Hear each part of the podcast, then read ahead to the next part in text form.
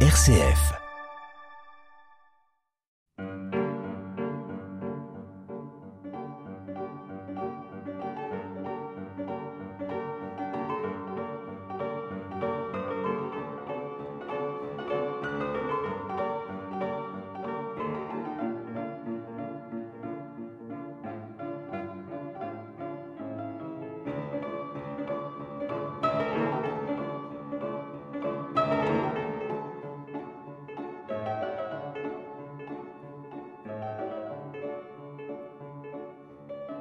Boîte à musique, bonjour.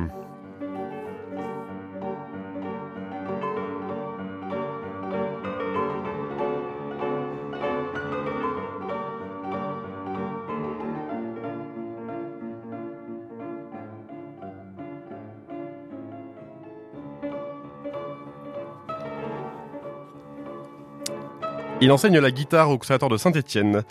Euh, et il est également la plume pour les articles sur la musique classique du Petit Bulletin. J'accueille donc euh, Léonard Chantepie aujourd'hui. Bonjour Léonard. Bonjour Jean.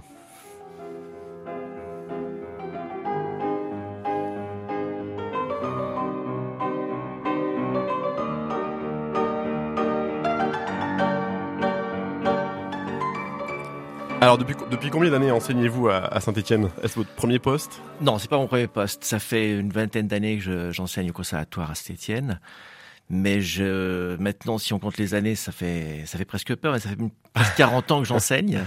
J'ai enseigné à Rouen euh, assez longtemps. Euh, et puis aussi sur la région céphanoise, mais dans des écoles associatives, euh, école du centre-ville notamment. Qui, qui, se trouve maintenant. Euh, c'est la Comète, c'est à la Comète, c'est à la fabrique musicale qui était donc dans d'autres locaux euh, juste euh, au-dessus des Ursules. Euh, oui, et d'ailleurs j'ai participé à cette fusion et ce déménagement vu que l'école de centre-ville était rue Grenette dans des locaux un petit peu vétustes, et maintenant dans de très beaux locaux à la place de l'ancienne comédie Saint-Étienne. Et ça a été la fusion entre le centre Massenet et l'école du centre-ville. C'était un gros travail, mais c'est maintenant, je pense, très intéressant de les voir travailler ensemble et, dans des locaux merveilleux. Et, de, faire vivre ah ce quartier aussi. Tout à fait. La guitare au, conservatoire et, ailleurs est un instrument très demandé. Euh, le défi est peut-être, je suppose, de, garder les élèves sur le, long terme? Oui, c'est ça, et en, même temps, c'est ce qui est passionnant dans notre enseignement, où on peut garder des enfants euh, qu'on voit euh, arriver au conservatoire à 7-8 ans, et puis qu'on voit évoluer et grandir, et puis partir après à 17 ans, 18 ans, vers d'autres horizons. et ça, c'est merveilleux, c'est gratifiant, et puis c'est voilà, le cœur du, euh, de la pédagogie. Justement, ceux qui se destinent à, les quelques-uns qui qui se destinent à notre métier choisissent quelle voie en particulier quand ils sont guitaristes? Alors, en guitare, c'est principalement l'enseignement. Euh, donc, ils s'orientent souvent vers les, les, pôles sup, maintenant, qui se développent un peu en France. Il y en a 4, 5 euh, en France, vraiment de très bonne qualité. Et puis, ils obtiennent comme ça leur, leur diplôme d'état d'enseignement. Et puis, euh, puis voilà. Après, certains de mes élèves, enfin, anciens élèves, sont euh, intermittents du spectacle. Alors, pas dans le répertoire classique, euh, plutôt euh, musique actuelle, euh, flamenco, euh, voilà. Mais c'est vrai que vivre de, de la musique en tant qu'interprète, en tant que guitare classique, c'est très très compliqué. Je, je, précise juste pour nos auditeurs, donc les, les, les pôles sup, donc les pôles supérieurs sont, euh, sont euh, amènent au, au niveau euh, la licence, donc euh, bac plus 3. Et il y en a effectivement quelques, peut-être en, en, tout une dizaine, une dizaine sur, oui. en France, je pense. Alors tous n'ont pas la, la, discipline guitare. et puis il y a aussi le CNSM, enfin les deux CNSM à Paris et à Lyon. Mais malheureusement, la guitare n'est pas enseignée au CNSM à Lyon. Voilà, elle n'est qu'à Paris. Ouais, elle n'est qu'à Paris. Justement, vous, vous parliez de flamenco. Euh, la guitare est un instrument universel et présent euh, sous différentes formes, mais dans quasiment tous les genres de musique, je pense. Euh, comment enseigne-t-on cette, diversité, cette richesse aujourd'hui au conservatoire c'est vraiment la, la, force de l'instrument euh, parce que c'est vrai qu'on vient au conservatoire à Saint-Étienne et on dit on fait de la guitare classique. Alors moi j'aime pas bien cette expression là parce qu'on dit on fait pas de la flûte classique ou du violon classique. Euh, mais la guitare voilà on est obligé de spécifier que c'est classique alors que notre répertoire historiquement il est très pauvre dans la période classique. Enfin dit classique. Euh, oui la vraie période classique. La vraie, vraie, vraie période classique. Euh, on s'est désintéressé au XVIIIe siècle de la, de la guitare. On, était arrivé le piano comme instrument polyphonique. La guitare est un instrument peu sonore, donc les, compositeurs étaient principalement des guitaristes. Donc pas toujours de très bonne qualité, effectivement. Donc c'est pas resté. Donc on, c'est un instrument aussi populaire, donc il s'est enrichi des cultures. Euh, là, on va peut-être entendre aussi la musique brésilienne, euh, de l'Espagne, euh, ces couleurs-là vraiment ancrées dans le territoire. Et ça se fait naturellement, c'est-à-dire que la guitare, elle est multiple. Donc au conservatoire, euh, très vite, on a des, compositeurs vraiment du XXe siècle qui composent peut-être un peu des, musiques qui ressemblent un peu à la musique qu'on appelle actuelle, mhm. euh, et l'instrument s'y prête beaucoup et facilement, et aussi vers la musique contemporaine.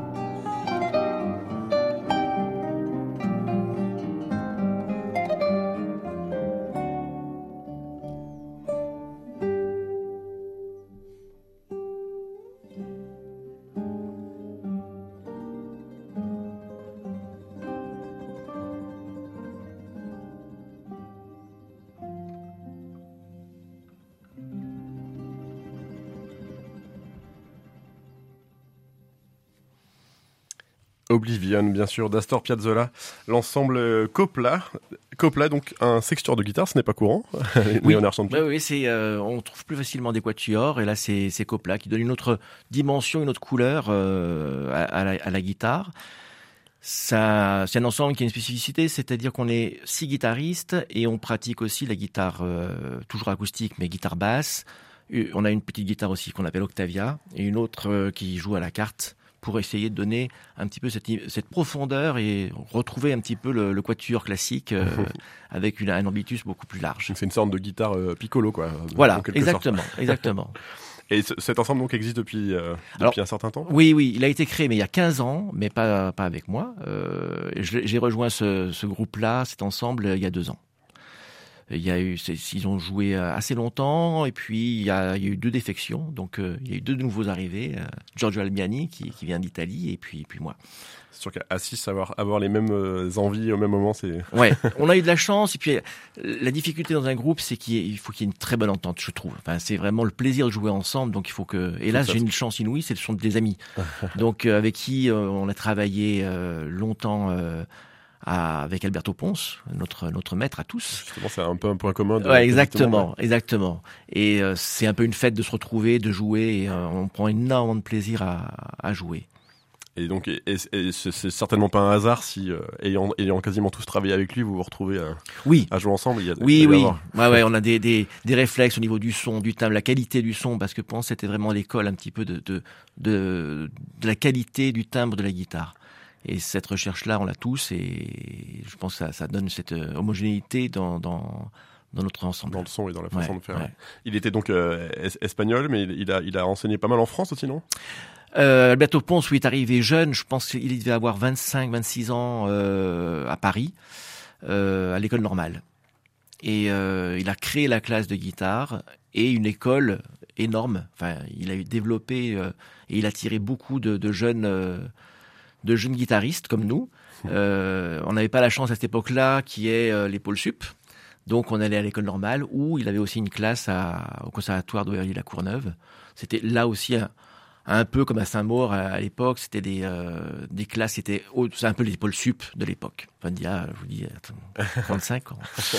L'école normale, il faut le dire, existe toujours. Elle s'appelle d'ailleurs Alfred Cortot, je crois. Oui. Mais c'est une école privée, donc c'est c'est pas tout à fait les mêmes oui. les mêmes budgets. Tout à fait. Euh, ce titre, donc euh, Oblivion, est, est extrait d'un album à venir. Oui, tout à fait. Est-ce qu'on peut en dire quelques mots, bon, en fait, dévoiler quelques. Je vous ai apporté la primeur d'une pièce qui va être dans, dans le disque, qui va sortir euh, au tout début de l'été, je pense. Là, il est vraiment en ah finalisation. euh, ouais, ouais, on a enregistré euh, à l'automne. Et puis euh, là maintenant, il faut faire le gros travail de, de montage, bien sûr, montage, mixage, mixage, mixage, exactement. Et hum, Piazzolla et quoi, quoi d'autre? Alors il y aura, des, on a, on joue un répertoire de musique, alors d'opéra italien, des thèmes de la Traviata. On joue il y aura aussi euh, des pièces de donc, donc Boccherini, euh, Grave Assai et Fandango. Euh, Piazzolla, on fait Danse macabre de Saint-Saëns, trois pièces de Bernstein de West Side Story. Euh, et puis je crois que c'est et puis si bah, un tube de la guitare c'est Asturias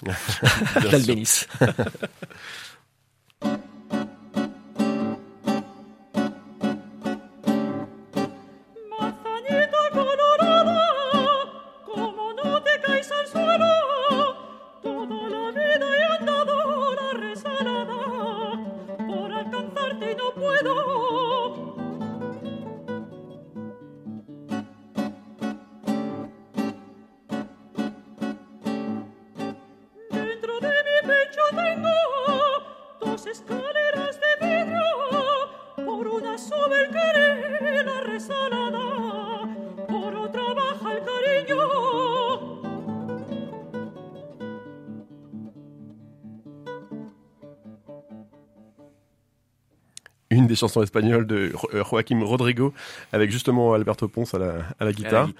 Vous l'avez eu comme enseignant et vous, avez, vous l'avez entendu en concert? Oui, oui plusieurs fois. Vous avez eu cette chance. Ouais, C'était, c'était merveilleux. Euh, il avait une sonorité, une musicalité incroyable, un engagement sur scène qui était euh, fabuleux. Euh, ce qui lui valait parfois des concerts un peu irréguliers, on le reprochait ça, mais quand, quand il était en forme, c'était magique. Et là, en plus, bon là, j'ai choisi cette air-là avec euh, cette, cette pièce-là avec euh, avec chant, parce qu'il a fait pas mal de concerts avec Isabelle Narcissian, Garcissian, pardon, et et ça montre aussi que la guitare, elle est plurielle, c'est-à-dire qu'on l'a entendu ensemble en sextuor seul, mais aussi en accompagnement. Et euh, voilà, il y a un répertoire très très riche grâce à, tout ça. Et Rodrigo, voilà. Bon, bah, c'est un des seuls, je dirais, grands compositeurs connus du monde euh, des musiciens, autre que guitariste, qui a écrit pour la guitare, notamment Concerto d'Arnois. J'ai pu voir que vous animiez aussi des conférences sur la, sur la guitare, sur l'histoire de l'évolution de, de la guitare, ou est-ce à chaque fois des thèmes euh, différents euh, suivant ce qu'on on vous demande peut-être aussi le, le, le, fil conducteur est toujours le même, c'est-à-dire que je, je, montre un peu l'évolution de la guitare, de alors je pars des origines, mais bon, euh, on, on les connaît pas vraiment. mais après, je date ça à partir de, la, de Louis XIV en fait, qui était guitariste ah. et à aujourd'hui. Et il avait un, maître de guitare qui était Robert de Visé, mais qui a été un petit peu effacé par euh, Lully, qui lui était vraiment euh, très puissant et qui un petit peu, je dirais, critiquer la guitare en disant que c'était un instrument de basse besogne. euh, et ça a toujours été un peu le cas. C'est rigolo de, de, voir que lui, il parle de la guitare comme ça et qu'aujourd'hui encore, même dans les conservatoires de, de France, on entend encore la guitare, on nous regarde un petit peu de travers par rapport aux instruments comme le piano, le violon, la flûte, comme un instrument un peu secondaire. Donc voilà, c'est un peu l'histoire de ce, cet instrument-là qui est très populaire, peut-être le plus connu euh, par, par, le, par toutes les personnes, par le grand public et en même temps un petit peu décrié. Voilà, donc c'est ce qui fait sa force aussi. Sans doute lui le compositeur français plus, plus récent que Lully, le, plus joué en tout cas, et que l'Espagne a fortement inspiré, du fait sans doute de ses origines basques. Euh, je veux parler bien sûr de Maurice Ravel. Un petit mot sur euh, l'extrait suivant, Daphnis et Chloé. Oh, c'est vraiment un moment euh, magique, je trouve, cette, euh, ce lever du jour euh, de Daphnis et Chloé. C'est c'est un ballet qui a été écrit pour Diaghilev et même Diaghilev disait que c'était même pas une musique de ballet, c'était une, une peinture de ballet. c'est, merveilleux. On ferme les yeux, on se croit vraiment dans, au lever du jour euh, et on voit un peu frissonner la, la nature. Euh, c'est vraiment euh, un, un, comment dire un choc, je dirais, émotionnel avec cette, ce timbre, cette couleur. C'est merveilleux. Une, une orchestration magique. Enfin, Ravel, c'était fabuleux. Donc c'est voilà, c'est une page que j'adore. Attention, cher de poule,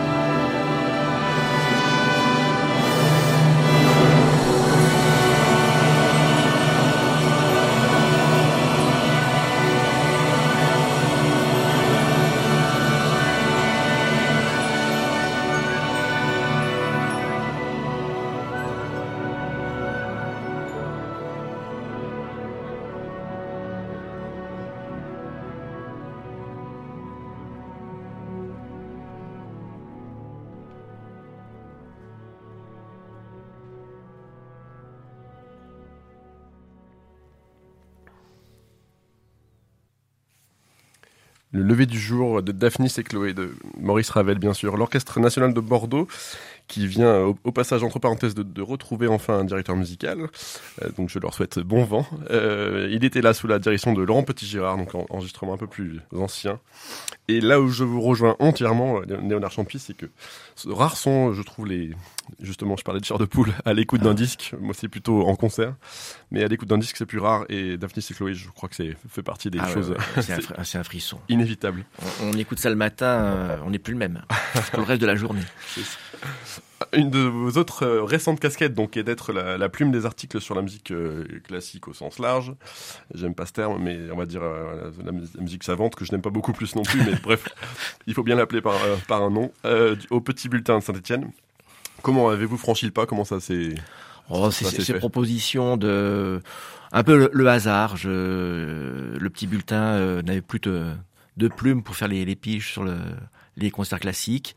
Et euh, voilà, je me suis, euh, voilà, je me dis bah, pourquoi pas. On va tenter. c'est, c'est pas du tout. J'aime bien écrire, quoi, comme ça naturellement, mais là, c'est, c'est quand même euh, quelque chose de particulier, de tous les mois écrire un papier, mais c'est important aussi pour faire euh, valoir et, donner envie euh, aux gens d'aller voir des concerts qui sont pas toujours très très connus, très médiatisés. Alors il y a, toujours l'opéra qui a une programmation qui est bien diffusée, mais j'essaye de faire des papiers sur des petites structures qui n'ont pas la chance d'avoir cette bien sûr oui. J'imagine que, j'imagine que vous, vous essayez de vous partager entre les, justement, les grosses productions qui en ont moins besoin, mais dont il faut parler quand même. Tout à fait. Et les plus petites affiches. Euh, exactement, exactement. Mais qui ne font pas forcément leur communication, dont on parlait tout à l'heure. Ben, ils n'ont pas toujours les moyens non plus. C'est vrai que c'est. Euh, alors maintenant, comme je vois avec le groupe, nous, avec Copla, euh, on, fonctionne beaucoup par, le, par Facebook, par les, par les réseaux sociaux. Mais ça suffit pas, quoi, hein, aussi. Hein on, espère que le petit bulletin sera toujours de, plus en plus lu. ah bah oui, oui. Et combien d'articles avez-vous avez à rendre par mois Ah bah par mois, euh, c'est variable. C'est variable. C'est variable, 3, 3, 4 par mois. Et êtes-vous entièrement décideur ou est-ce que c'est toujours... Euh, non, non, je, fais des propositions à chaque fois. Euh, et puis... Euh, voilà, on fait, on fait le tri un petit peu sur, sur ce qui va, sur lesquels on va se plonger un petit peu plus. Pour, pour unifier le tout. Ouais, ouais, ouais, tout à fait. Un petit mot sur euh, Dusty Springfield.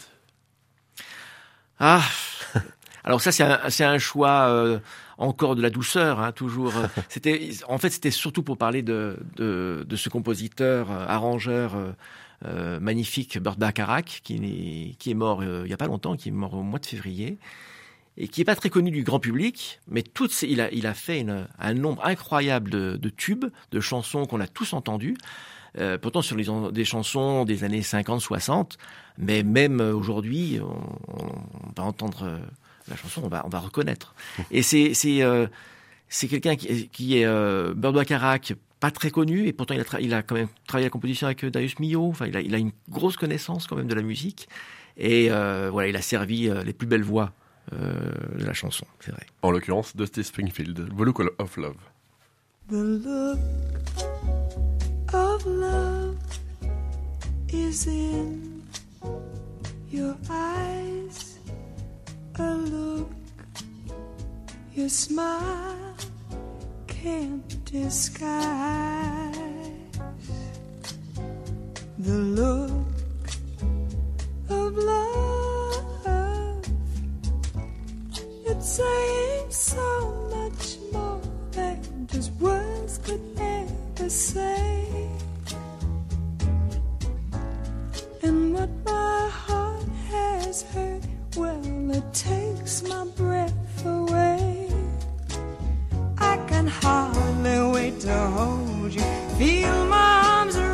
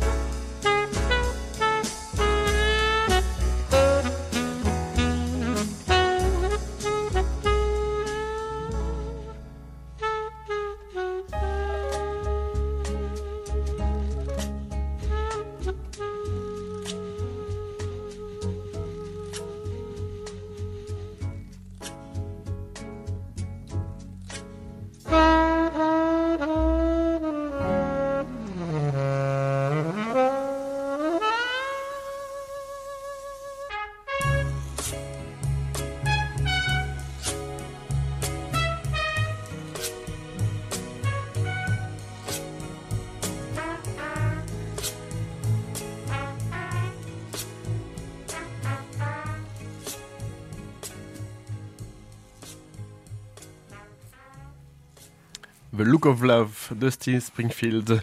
Euh, autre extrait donc de mon invité Léonard Champier aujourd'hui. Euh, un petit mot sur l'extrait qui, qui va suivre, le, le prochain, et Gilberto Gil. Ah, Gilberto Gil. Qui n'est pas tout seul d'ailleurs sur ce. Ouais, oui, oui. et qu'on a pu entendre. Euh... Alors, Gilberto Gil, moi, c'est vraiment un musicien donc brésilien, bien sûr, tout le monde connaît, qui était ministre de la Culture euh, sous le gouvernement Lula et euh, qui a eu un parcours musical euh, fabuleux. Euh, il est pendant, il a, il a joué pendant, il a 80, 85 ans, je crois maintenant. À peu près, il est oui. encore sur scène. Je l'ai vu. il a joué avec, avec dans son opéra Amour Azul. Euh, mais c'est incroyable cet homme. Et euh, il a développé la musique brésilienne qui était très bossa nova, samba de João Gilberto. Il l'a développé. Il a créé avec son beau-frère Caetano Veloso. Qu'on entendra avec lui. Là. Voilà, exactement. À la voix de velours. Euh, et ils ont développé le, le, ce qu'on appelle le, le, mouvement tropicalisme avec les influences d'autres d'autres musiques qui ont nourri la musique brésilienne. Donc ils ont participé au développement de la musique brésilienne et son aura et sa son, maintenant la musique brésilienne c'est universel quoi. C'est universel puis c'est même devenu un peu une source d'inspiration pour certains jazzmen. Tout à fait. Ça, ouais, ouais. Ça, et une liberté, une, ouais. et, et, ils ont été vraiment porteurs de ça. En plus avec un engagement politique, ils ont ils ont été en, en prison hein, mmh. tous les deux. Euh, de par cette démarche-là et le pouvoir militaire les a les a mis en prison euh, quelque temps. Mais puis après bon, je les jalouse parce que Caetano Veloso, c'est, c'est, il est béni des dieux. Il a une voix magnifique, il est beau comme un dieu, il joue de la guitare merveilleusement bien, et il a fait aussi euh, une carrière incroyable. Et là, ils sont, ils sont en, en duo, en, en, public, et c'est, euh, c'est un petit hommage parce que c'est une, c'est une chanson de, de João Gilberto. Non, euh, oui, c'est ça, João Gilberto. C'est Euvim da Bahia. Ils viennent tous de Bahia.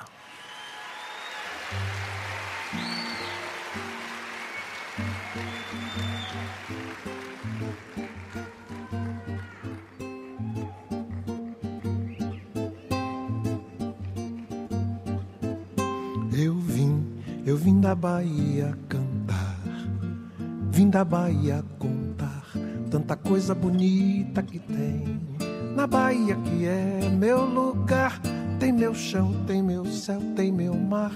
A Bahia que vive pra dizer como é que se faz pra viver. Onde a gente não tem pra comer, mas de fome não morre, porque na Bahia tem mãe manjar. De outro lado, senhor do bom fim, que ajuda o baiano a viver. Pra sambar, pra cantar, pra valer, pra morrer de alegria. Na festa de rua, no samba de roda, na noite de lua, no canto do mar. Eu vim da Bahia, mas eu volto pra lá. Eu vim da Bahia, mas algum dia eu volto pra lá.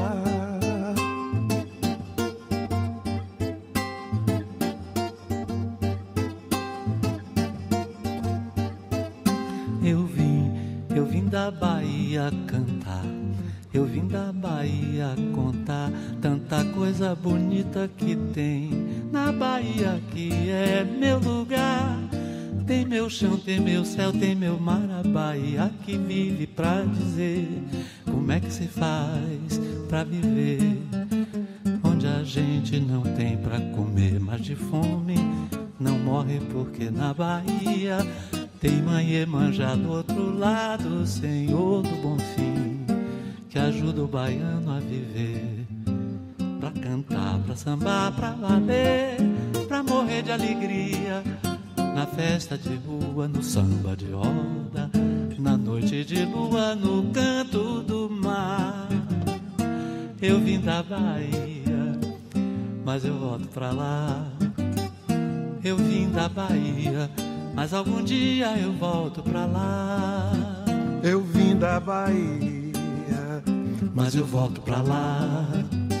Eu vim da Bahia, mas algum dia eu volto pra lá.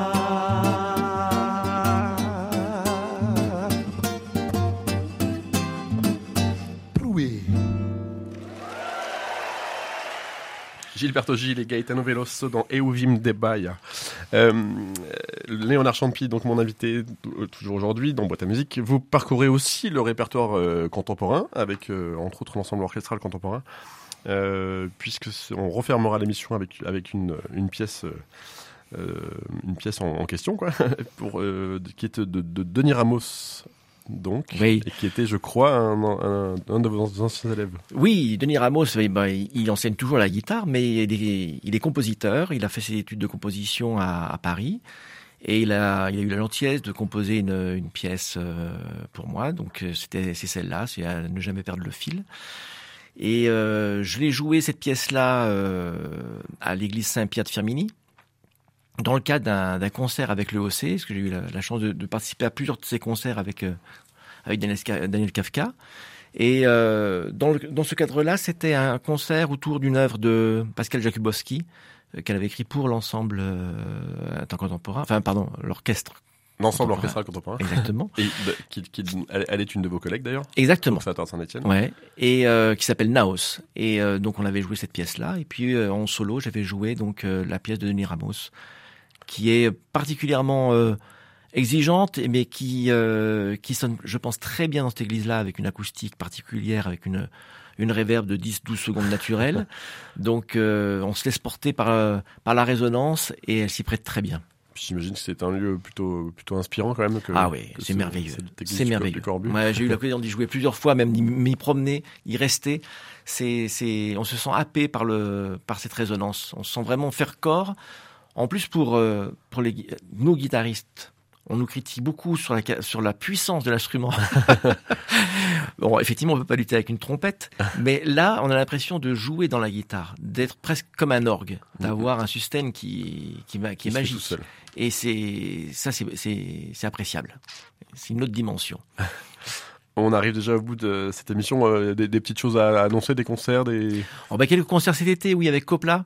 Justement. Euh, mais ça, ça, sera euh, dans le sud de la France, vers Aix-en-Provence. J'imagine qu'il y a un site internet ou une, oui, une page exactement. Vous, vous allez sur Copla euh, et puis euh, ensemble de guitare, vous voilà, vous verrez un petit peu notre activité euh, et puis la sortie aussi du, disque qui sera disque. annoncé. Ouais. Tout bientôt donc. merci de votre venue, Léonard. Bah, merci Louis-Jean. Dans nos studios. À la technique, merci Emmanuel Boussière, toujours fidèle au poste. Et on se quitte donc avec cette pièce enregistrée donc à l'église du Corbusier à Firmini. Euh, de Denis Ramos, donc à ne jamais perdre le fil. Très belle journée à tous.